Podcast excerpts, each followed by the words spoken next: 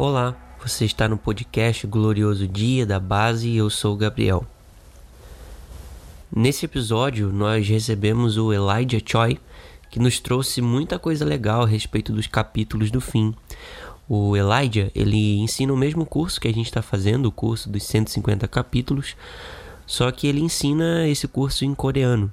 O Elijah iniciou nos lembrando que não basta você saber todos os eventos do fim, é, saber todos os 150 capítulos sobre o fim para ser somente um colecionador de informações, mas que é necessário você ser uma pessoa envolvida com o coração de Deus por trás de toda essa gloriosa mensagem e também interagir com isso é em oração e em adoração. Nessa aula, nós vamos ver melhor o propósito da mensagem do fim dos tempos no livro de Ezequiel. Sempre que a gente olha para esse panorama dos 150 capítulos, a gente precisa olhar o que está por trás da intenção deles, e com o livro de Ezequiel não é diferente. Qual é o coração de Deus por trás da mensagem de Ezequiel? Por que, que o Senhor ele ordena e profetiza aquelas coisas daquela maneira? Gente, como cristãos, nós precisamos é deixar de lado é, esse frenesi de querer é, saber a estrutura sem entender o porquê da estrutura. Por isso, a mensagem de Ezequiel ela não consiste somente em profecias a respeito do fim, juízo sobre a casa de Israel e a sua devida restauração no futuro, como a gente já viu.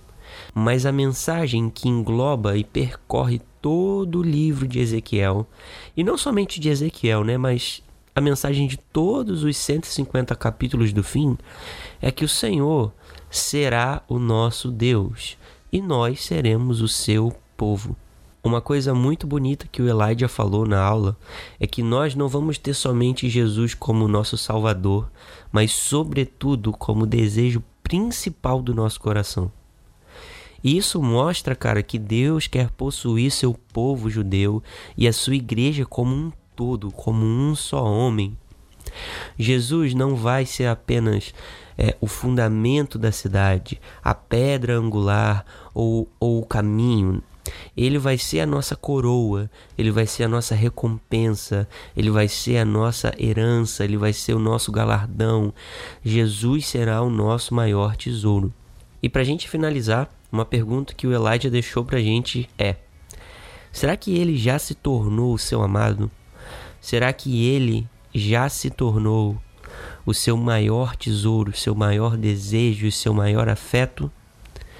Essa é a finalidade por trás da mensagem de Ezequiel. Até o próximo episódio e Maranata!